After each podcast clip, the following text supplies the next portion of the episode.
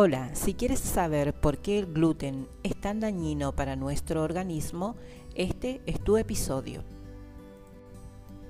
En la agricultura moderna se practica una técnica llamada modificación genética.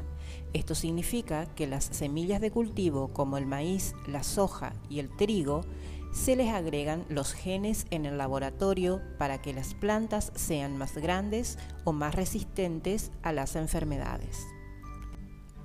La consecuencia de estas alteraciones en nuestros cultivos es que todos contienen ahora unas proteínas que no son naturales de la planta.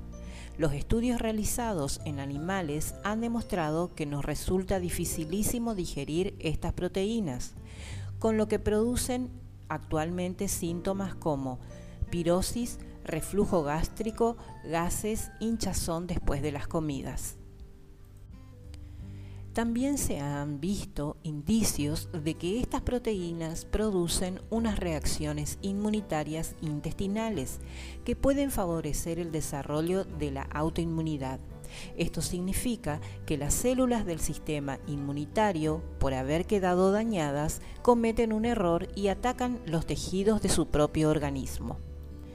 El gluten es una proteína que se encuentra en el trigo, la cebada, el camut y la espelta, y con la modificación genética se ha vuelto más fuerte y concentrada en los cereales que algunos todavía consumen. Esta mayor concentración de gluten en nuestros alimentos se ha relacionado con el aumento de las alergias alimentarias que se ha registrado en las últimas décadas. Ahora bien, ¿por qué?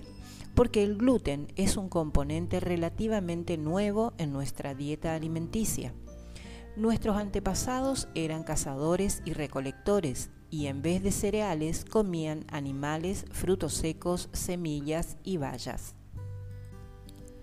Luego, cuando se hicieron sedentarios y empezaron a practicar la agricultura, la alimentación se volvió estacional y comían alimentos disponibles durante cada estación del año. La ventaja de esta alimentación es que varía constantemente, mientras que al consumir siempre lo mismo aumenta el peligro de desarrollar una reacción alérgica.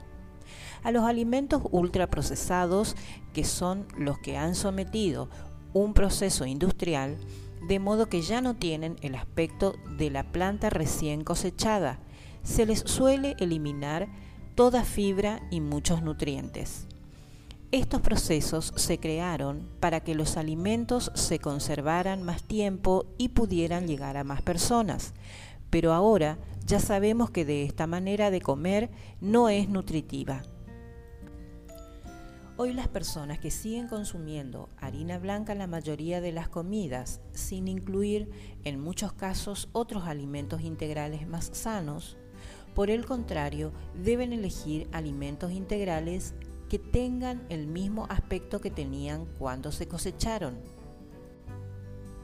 El problema del gluten es que es difícil de digerir, como hemos dicho, y cuando llega a la sangre muchos fragmentos grandes, el sistema inmunitario entra en estado de alerta máxima, pues ve en el gluten a un invasor y produce anticuerpos para atacarlo.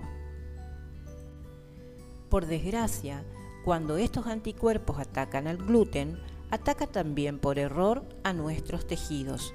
Esto se llama mimetismo molecular y se considera que es uno de los modos en el que el gluten produce enfermedad autoinmune.